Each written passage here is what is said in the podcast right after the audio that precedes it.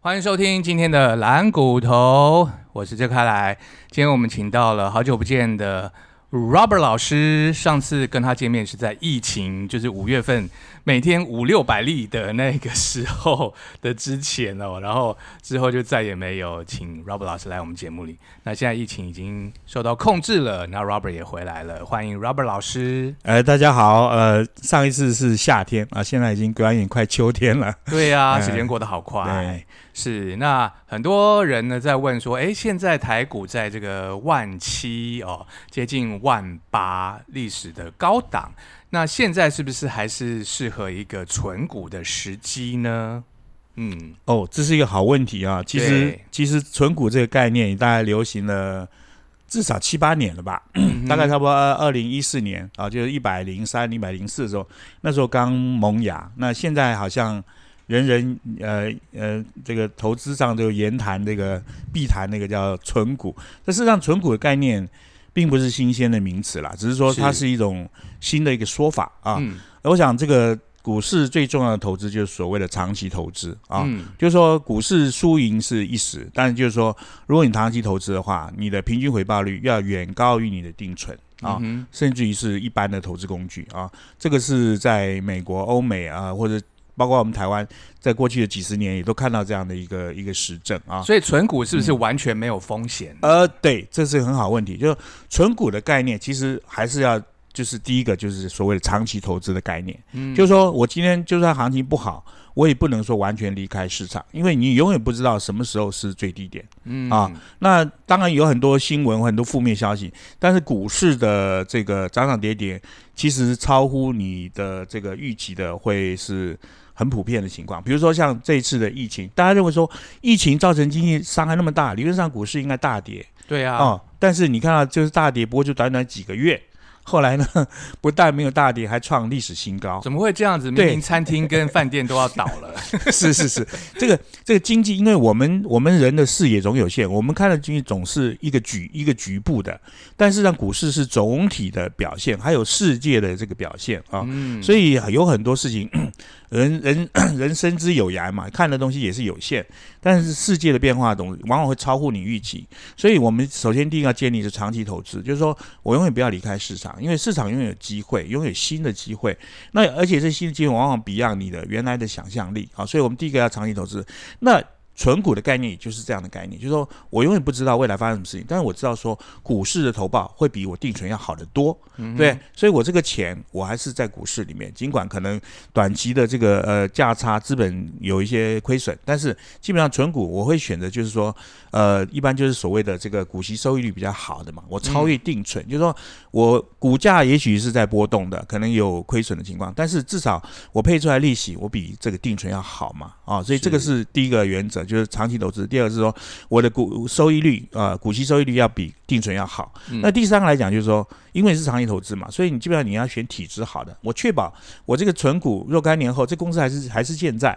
啊，我不可能去找一个这个很高风险的行业做定存存股啊。所以这个也第三个就是要找体质好的，是啊。那第四个来讲，就是说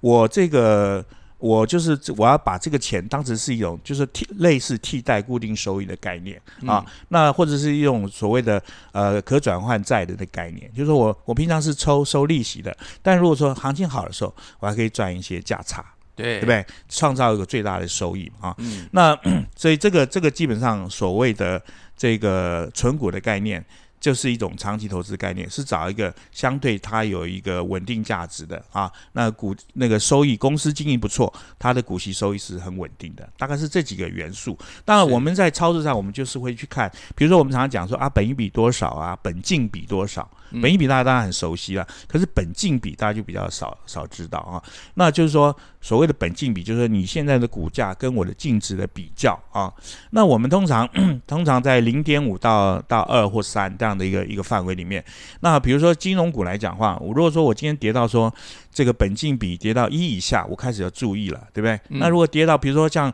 像这些股灾或金融海啸，可能跌到零点五，对不对？净值比如说二十块，你就跌到十块钱。对，这可不可以买？当然可以买啊！如果说它是一个很绩优的金融股，对不对？比如说呃兆丰金啊、玉山金啊，啊，这个这没有推荐啊，但是就是说 一般大家普遍认定，就是说所谓的体质比较好，或者说它的这个经营的利基是比较有优势的啊。对像兆丰金是很清楚，它主要是并不是在所谓的消费性贷款这一块，嗯它比较是多商业或者说外汇交易啊，或者是这些国库的收入等等。其实兆丰也有贷款的，因为我曾经买过一间有有有有有然后我的房贷是跟兆丰有有有，它的，但是我讲就是它的这个比重不一样。对啊，销金的比重相对低嘛啊，嗯所以这个法金的比重相对高啊。那所以就是说，它对于景气的这个波动的影响相对是少的啊，它有它特殊的利基所在啊。那比如说国库很多收入也是存在这个兆丰里面啊，它不会放在一般的民营银行啊，所以。呃你如果说看它的这公司的呃长期的稳健，或者说这个呃呃股息的报酬率啊，这个相对赵赵峰是一个大家呃普遍一个共识嘛。那 Robert 老师，我嗯曾经听过一个说法，就是说在多头的时候，因为既然老师提到金融股，我听到过一个说法，就是在多头的时候，你要存民营的银行，比如说玉山金。他说在空头的时候，你要存兆丰，因为兆丰就是有政府在后面照，再怎么空头它都跌不太多。对这这说法你同意？这个我想这个很普遍都有这个讲法，但是嗯我们现在问说什么时候是多头，什么是空头，还是这本清源这个老问题嘛？就是你有很难判断啊。嗯比如说我讲这个，这这两年的例子就很经典，就是说股那个去年呃二三月股呃疫情开始大爆发的时候，理论上这应该是空头啊，对一般来讲，就是说如果修正到二十趴，那就是进入熊市是了。是是是，对。对。对，理论上应该这个就是一个标标准准的空头啊。嗯，但是为什么在这么快时间又可以不但涨，而且还创历史新高？那绝对、诶绝对不创历史新高，绝对不是空头，对在一年内创新高绝对不是空头。修正而已，对不？对？就很清楚，就是这个修正。嗯所以难就难在这里，就是说以往我们经典教科书的经典，就是说哦，跌十趴这个就是危险，跌二十趴就是标准进入空头了。可是事实上，你就是跌了二十趴以上，然后之后再创历史新高。嗯所以就是说我们过去所学啊，这个总是有限。呃，世界的这个美妙也是在说，永远会有你意想不到的事情发生。那我们就回过到我们刚刚讲的时候，就是说为什么要做建立存股这样的概念，就是说我不要预设立场，就是说。嗯我今天就是所谓傻瓜赚钱术，我今天就算不懂，对不对？但是我也能确保说我在未来几年我赚钱几率是很高的，所以嗯我们要学习这种技巧或这种投资的方法啊。那我刚刚讲就是说，你价值投资，我们刚刚讲说本净比，就是说我今天如果说他今天净值，比如说一个银行一个呃一个绩优的银行股，不管说玉山还是兆丰，事实上它都很很不管空头多头，事实上它经营其实还蛮稳健的了啊。嗯你要它出现这种很很很重大的这些舞弊的案子啊，或者什么这种，这几率很低啊。那、嗯那我原则上我就是看本净比来操作，就是说今天它比如说跌到呃比较历史历史的低档的水准的时候，我开始就积极的存股，或是啊。重大的这个对重大的这种灾难或者什么事件的时候。比如说，去年，对对对 对对，那我一样，我就是看到换转换成数字指标，就是说你现在股价跟它当时的净值来比的话，是不是远远的是比较是偏低的情况？那个偏低就是说我用历史的标准来衡量啊，对，因为有些有些它的历史的本益比就那个本净比就是一，那有的是零点五，所以我们还是要从从它本身的体质上去看啊。那从它历史上去看，一已经够低的时候，我们就是去接近一的时候，我们就可以开始在布局了。那有些它是本来就本净比就比较低的，零点五，那就算跌破一，你还是不要动，所以还是要回过来关照它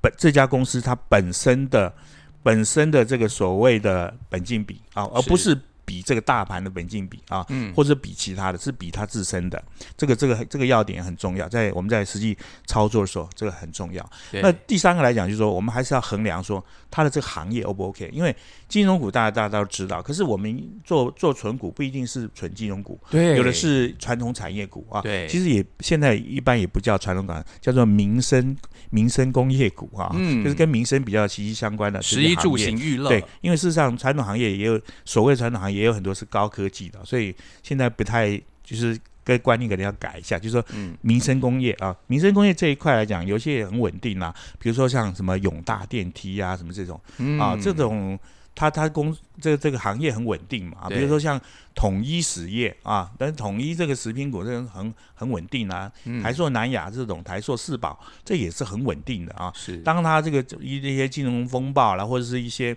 呃经济萧条之后，这时候其实都是一个很好的介入时机。那你要存股也是蛮适合的标的了。对，那有些人会觉得说，好像单压一只或是单压几只会有风险，所以他会考虑去存零零五零。那你建议存零零五零吗？哦，那存零零五零，因为觉得说好像哎，我可以一篮子买这么多股票，分散风险。对对，这个这个这个是现在又是另外一个流行，就是，我选的 ETF 来存股，这分散风险。这当然是对，这个嗯其实是、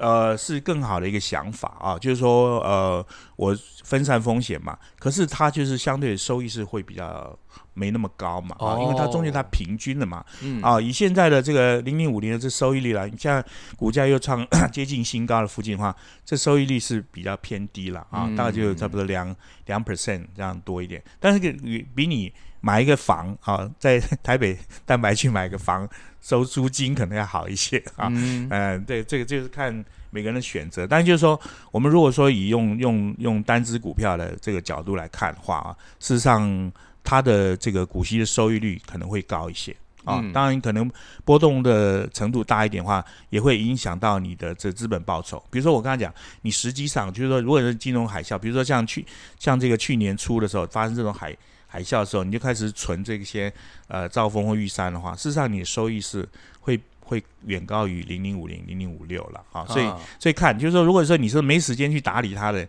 当然零零五零、零零五六是一个很好的选择，做一个定时定额长期投资，嗯这绝对是一个很棒的选择。但如果说你还有一点时间，可以做一些呃投资上的规划的话，事实上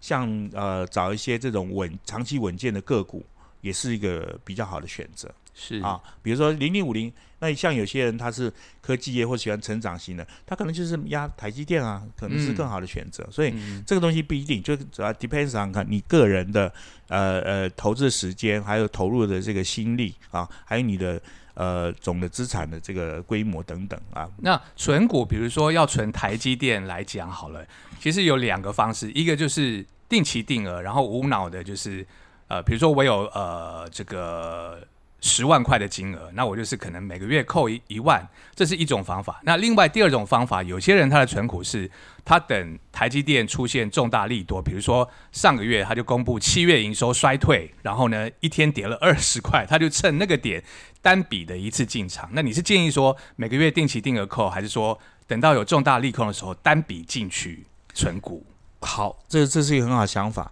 呃，基本上这个定时定额扣，这绝对是没有错的，不会嗯错的啊。那这呃后者就是说你呃选择一个重大的利空或者是一个比较呃风暴的时候去去单笔的重压，这这个也是另外一个选择啊。嗯这个没有绝对对错，但是就是说还是回归到就是说你你如果有这个时间去打理的话，我会比较建议是说，比如说像金融风暴或者说重大的利空的时候，还是要分批进场的概念啊，嗯因为底永远有更低啊，呃，没没有没有最低，只有更低哈、这个这个概念是必须大家要有建立的啊。那 这个一直想尝试去摸底或者是说摸头，其实这个观念或者这个习惯都是不是很好的事情，因为你终究长期投资嘛，所以最最低点、最高点其实真的不是你你你所需要的。那我觉得相对就是一个比较偏低合理价钱相对切入的话，这就是一个比较合理的投资的一个做法啊嗯，也比较不会犯重大的错误哎。所以就是看个人有没有时间盯盘啦。如果你有时间天天看盘的话，可能就是重大利空的时候而，也未必是盯盘，呃就是我讲，比如说，比如说你今天你 礼拜六、礼拜天有空，你平常就是上班族很忙，或者说其他的工作很忙，那你礼拜六、礼拜天，你可以尝试把过去一一个礼拜或是一一两个月的这些变化 做一些简单的一些分析嘛，然后做一些规划，高低点的规划。啊，那那你就可以可以考考虑说，哦，现阶段是不是准备开始去布局的时间点啊？嗯倒不一定说每天都要呃抽时间去盯盘或什么盯盘。呃，量力而为，不是每个人都呃不鼓励每个人都这么做啊。正事还是蛮重要的，对。没时间的话，就是每个月定期啊，定对对对对，实在真的没时间哈，白天工作，晚上带小孩或者是干嘛的啊？那那种这种就是定时定额，是很棒的选择。对事实上，以定时定额来讲的话，我会举有另外一个可以推荐的啊，哦，因为 大家就是过往就是被券商一直洗脑，就是说哦存股啊，呃定时定额呃扣款去买股票啊或什么的。其实 其实我们国内一些好的投信啊，他们这个。呃，虽然现最近这几年很流行 ETF，但是国内投信一些好的主动型的投资的基金化，事实上存活下来其实都还是蛮呃蛮蛮强的啊，各中好手是蛮多的啊。那 那把这些这些长就过近几年能够超越大盘甚多的这些这些基金啊，它市场规模也不小。那事实上用用这用用主动型的基金来做定时定额的标的，我觉得其实可能收效会更好一点。哇，哎，Robert 老师主动型的这个基金，今天提到这个，但是因为我们节目时间不够了，所以我希望下一集可以再多聊一点，因为 我觉得主动型的基金就是大家最近比较忽略，但其实它的报酬率也很高、是哎是是，对是，我们下集再来谈是。是是，有一些金牌的这个这个主动型基金的话，年报酬率三五十趴的，这是还蛮普遍的。哎，好，嗯。那我们下集再来谈喽。谢谢 Robert 老师，好，欢迎收听蓝骨头。今天呢，我们要来谈一个话题，就是最近呢有一个族群非常的受到瞩目、叫做 FIRE。什么叫做 FIRE 族群呢？就是从外国传过来，就是 financially independent 经济独立的，然后呢可以 retire early 提早退休的，所以。怎么样可以提早退休？我相信是很多人的梦想，但是你就要先规划一下你的退休金喽。退休金怎么这样存到呢？欢迎我们的专家，呃，曾经来过我们节目好多次的 Robert 老师，欢迎。大家好，又见面了。是哇，最近这个 “fire” 这个字非常的走红哦，就是 retire early 提早退休。当然，提早退休你要先存到退休金啦。也像 Robert 老师，你觉得说退休金要多少才够用？好，这个这个问题事实上 五十年前就提了。哦，五十年前那时候，对对，对，那时候还没有通膨，不现不对，那时候我记得那时候美国人最很就说你要过一个像上流社会的这种生活的话，嗯退休金就是一百万美金。哦可是时至今日的话，他们提出说你要过上流社会生活的话，要三百万美金。对啊，因为已经通膨，对对对，哦。就是说经过这四五十年的时间，其实通货通货膨胀慢慢已经把物价都垫高了。房价，对对哦，所以你基本上你的 你的这个 这个，所以说什么叫做退休早一点啊？嗯，如就是这个还是跟你的目标有关嘛。如果你的目标是三五十年提的目标，那你基本上你就退休了嘛。嗯可是问题是说现在的这个物价水准升高的很快啊，尤其是最近这两三年升的特别快啊，在这个这个美国这个 FED QE 的这个大力催催促下，这个物价升的很快，所以你的这个这个所谓的这个退休规划的这个部分一定要重新的调整。啊对，那那过往就是说，嗯呃，二十年前的话，债券的收益是很好嘛，所以基本上你只要赚一笔钱，退休金你存到债券里面，大概你退休就没问题，有一个被动式的收入了。对，或者二十年前你买那个储蓄型保险，哦，那时候对，那时候保险利率是八趴九是，是是，那个就是有被动型收入，然后提供你退休后的这个收益嘛，嗯。所以你可以退休的很早，没问题。但时至今日，这个世界在翻转了嘛，对，现在你的债券或你的保险的收益率低的吓死你了哎啊，太低了，跟甚至于打不过通膨，对不对？嗯，所以你原先你的设定的这个通货膨胀的目标啊，那那个退休以后的这个这个投资或者是说收益来讲，都会产生很重大的问题。对，所以 过往呃可能呃以前的退休计划就比较强调是债券跟保险，但是时至今日来讲，呃这个这个金融市场里面可能更重要的是股票。对要找收益高一点的，更高的。那对对那。上一集 Rob 老师有提到过，就是主动型的这个基金哦，有的时候它的绩效呢会超越大盘哦。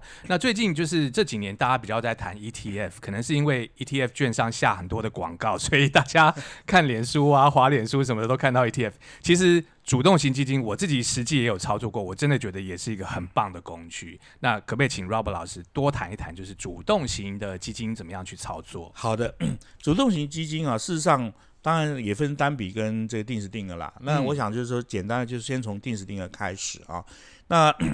那不是先从单笔开始啊、那事实上，我这边有个小小数字跟大家做个参考。那没有广告，就是说有一家有一家投信这个名牌的经理，这个基金呃很久的啊，一九九一一九这个九六九几年就已经成立了。哇，那事实上他，他在过去的一年的绩效大概五十六趴，好厉害！两年合起来七十七趴，那两年你看这是多头空头嘛，这样跑，两年还是七十七趴。那事实上，它过去的三年累积起来是五十一趴，那之前涨涨跌跌嘛，十年了一百八十七趴嗯，啊，所以就是说，基本上大概你用用这个银行的定存去存存十年的话，收益是多少呢？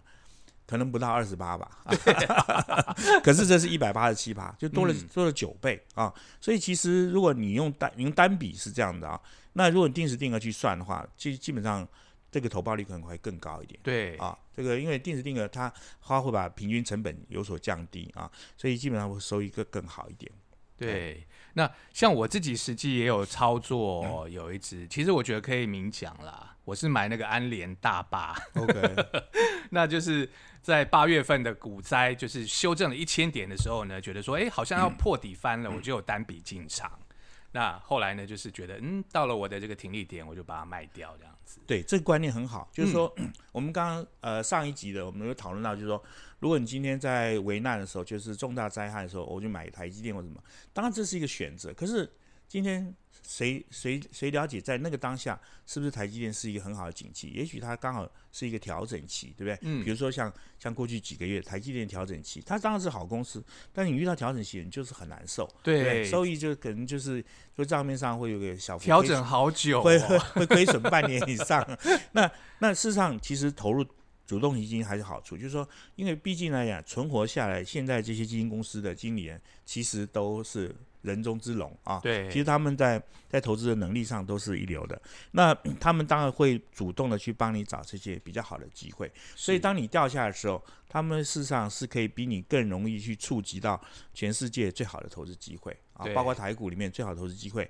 都是可以的。所以呃，与其是自己去挑个台积电或者兆丰金或玉山，不如说你就是投资在一个主动型基金，对、啊，它会让你产生一个呃既分散又一个比较高的收益。因为有些公司是我们真的没听过，比如说嗯航运股还好操作，因为长荣、阳明、万海我们大家都听过，但是电子股。你去竹科看这么多的电子公司，桃园那边全部都电子公司，那这些都要靠基金经理人他们亲自去拜访公司，或者说去研究他们的财报，他们才会把它挑进他们的这个投资组合里面。那这些我们根本是没有时间去做功课的，那是基金经理人帮你过滤了。是，事实上，呃，还不只是主科的公司，事实上最最近这两年很红的，比如说像 Momo 啊，嗯。这个富邦美，对不对？对，啊，或者是像那个九一 APP 啊，还有那个叫绿界，嗯，这些我富邦美大家可能还熟悉一点。你讲到这个九一 APP 啊，或者是绿界这种，就远超过绝大多数人的想象。但事实上，它就是台湾今后呃这个投资的一个比较好的一个投资机会。那这些这些靠我们个人可能比较难做到，嗯可是你透过这些基金好的绩优的基金公司去呃主动式这个基金投入的话，比较能掌握到这样的一个呃一个今后的这个绝好的投资机会。那我们买主动型基金是不是也要趁利空的时候进场呢？比如说，我记得是前不久吧，就是统一投信他们就是踩到那个大陆的 KY 的的一个股票，就是大陆那边好像牵涉到什么什么间谍案什么的，然后那只股票就是连五天连七天跌停，然后他们的基金就一直缩水，一直缩水。对对，是不是？当它跌停，你觉得跌够了，反而进场，哎，现在又又又弹起来。是。嗯这个就是我在这边我去强调，就是说，其实你要做呃分散投资、定时定额的话，其实主动型的基金可能比这个零零五零、零零五六 ETF 可能还更理想一点。哦为什么？因为我们要知道，就是说定时定额的特性是在于，就是说我们去利用这个呃分散投资呃。分散时间、分散价位的方式来进行投资嘛，嗯，所以届时你可以抓到一个相对比较合理的平均的这个成本，比较低的平均成本。那届时呃，如果是产生一个优质型反转的时候，我们也可以掌握的这个比较大的一个一个上升的一个一个幅度啊。嗯所以呃，所以它的这个你零零五零零五的相对比较平稳嘛，所以这样的一个资本的价差来讲，你用主动型基金，因为因为主动型跌的也会比较多一点啊，嗯所以其实你在定时定额去进场的时候，事实上你的平均的这个价差收益也会稍微高一点。对啊，所以我会鼓励，就是说，呃呃，考虑到这个定时定额去投资的基金的话，事实上主动好的这种主动型基金也是可以考虑的。对，但是主动型的基金有时候投信会有一些所谓的投信认养股，对对投信认养的小小股票。对，可是呢，刚刚私底下 Robert 跟我讲说，他觉得九月份的行情呢涨的是大股而不是小股，所以是不是反而九月份我们要买的反而是那个被动型的基金呢？因为被动型都是挑大股票。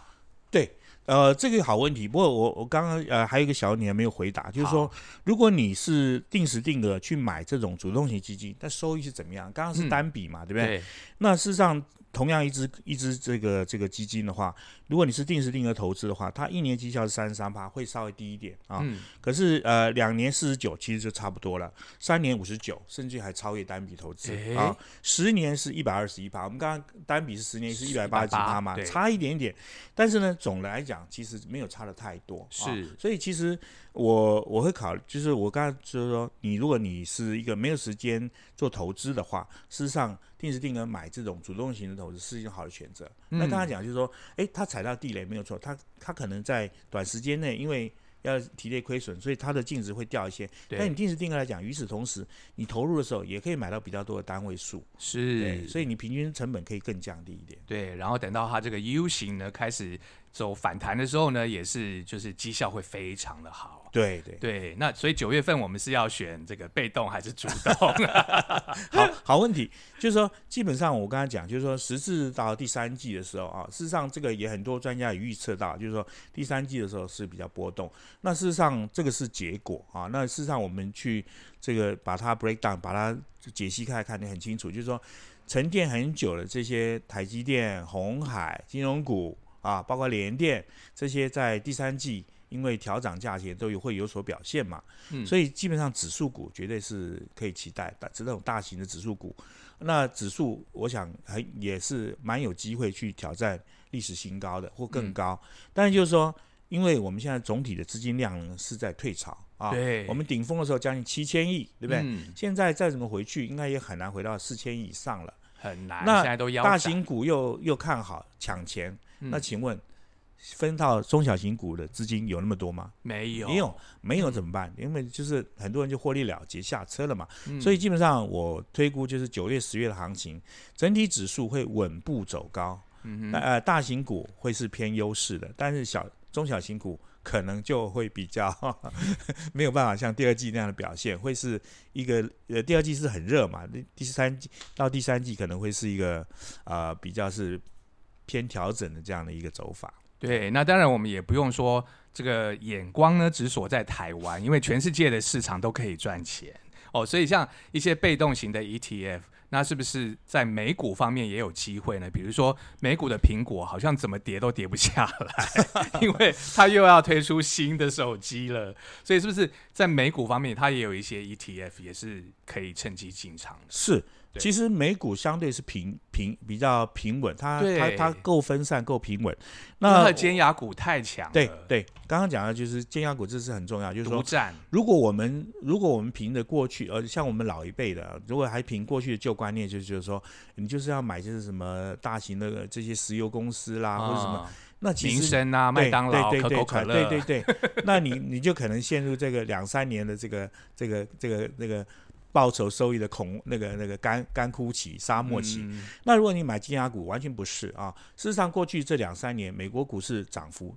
啊、大概七八成都归到这个这个尖牙股，这个这个会标的这五六只上面。嗯所以，所以今天如果你是投入到这个主动型的这些基金的话，相对来讲，这些机会你比较能掌握。哦，哎，当然如果说你是买 ETF 也可以掌握，没有错。哎，但是如果你是买这种呃偏 S n P 五百的话，你涨幅就比较小。哦，啊对对对，你是如果是偏是纳斯达克指数的啊，嗯或是科技的，那当然你的绩效会明显高出一截是啊。所以这个还是跟你的选择是有很密切的关系的。嗯，对，所以也可以美股方面也可以买这个主动型的基金啊，事实上，你就是买全球科技基金或什么这种长期的定时定额，一定是不会错的。啊、对因为科技就是就是过去的十一二十年，也是未来的可能一个是可期待的未来，应该就是科技是扮演一个相当重要的角色了。对，而且未来的生活真的是我们现在很难去想象，但是有一些厉害的人，他们就已经想到未来，比如说马斯克或者说贝佐斯，他们都已经在开始太空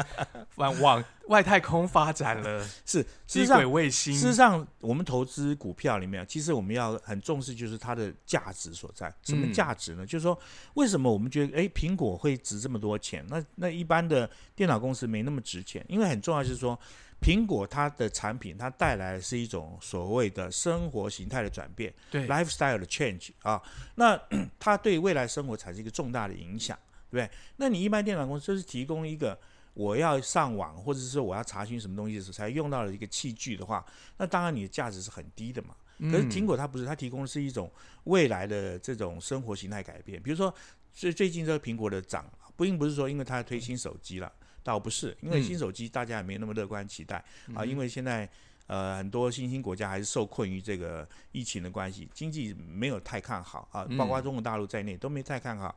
那苹果销售可能呃会呃微幅成长，哎，但是但是苹果要发表这个叫 Apple Car 这件事情啊，是大家很期待的。哎，我都忘了，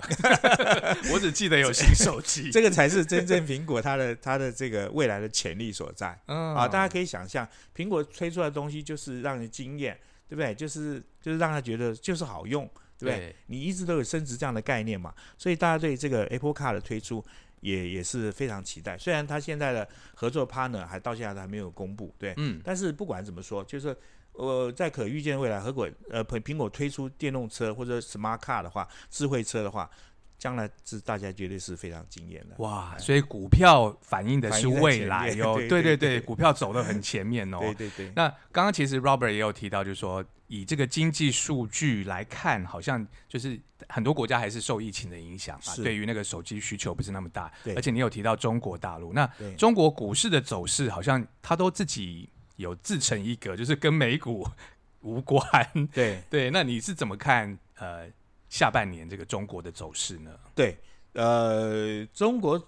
因为最近好多利空哦，他们一直在控管。对对，基本上 这个就是呃，让大家很 shock 的地方啊。对，那 就是说这些对于这些高科技的公司的打压啊，事实上是前所未见的啊。嗯，因为你你你相对美国来讲，我们拼命鼓励这些新创企业一直上升，那全全球全美国前十大的。绝大部分都是科技股，对不对？Facebook 啦、Google 啊这些啊，那相反，中国大陆这边也是以前过去腾讯、阿里巴巴也是够大，可是大陆的政府对这方面打压是非常非常狠的，非常具体的，甚至还要他们捐钱，对，捐钱就直接是侵蚀到股东的权益啊，所以这股票怎么会好呢？不可能好啊，对不对？捐钱就是把你获利不 本来是应该交给股东的，现在交给政府了啊，嗯，那这个这个。政策的结果怎么样？我不知道，但就是说，以这个金融面来看的话，你就是对这个公司的股价必然产生一个重大的打击嘛。所以你看到过去的这些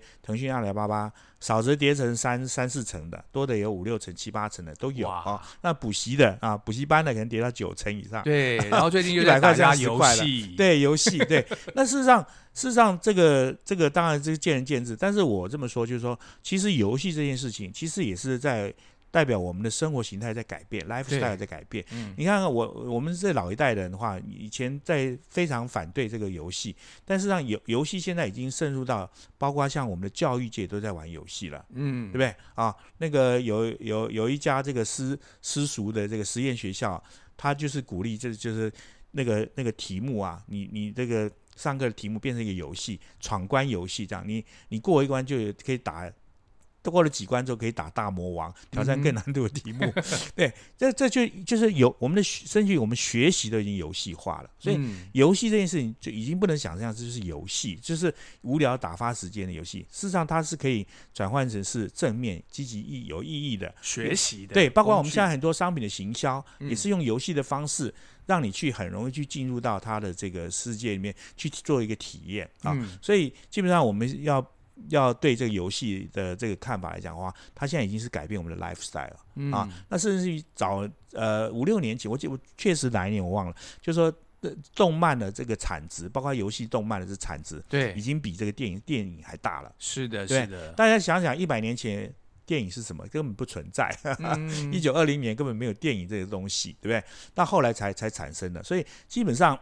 就是说，我们要用一个开放的心去拥抱未来啊。嗯那当然，不好的赌博、电玩或者 可能我们 不不不需要，但是事实上。电影这个呃技术，或者说它带于生活的改变，这是我们要去正面去去看待的。啊所以就是相对的这个嗯大陆，像回到刚刚讲大陆股市怎么动荡，我想这个政策完了之后，我们再去决定它未来的方向。但是在政策正在发生的时候，其实只有一件事情，赶快离场，哦赶快离场。不急着进场。对对对，等它底真的足出来的时候，等它政策真的确定的时候，嗯啊，那、呃、才才进入。所以没虽然现在很多人有预期说大跌之后就有更大的这个投资机会啊。对，包括包括欧美也有一些金融机构或者呃分析师也持这种看法，对，但是。包括这个 Catherine Wood 啊，那个那个那个方舟投资的那个 那个那个那个掌门人，但事实上就是说，这个东西还是在于说，到底什么时候落底这件事情 还是很重要的啊。嗯，因为在中国大陆这个股市投资的话，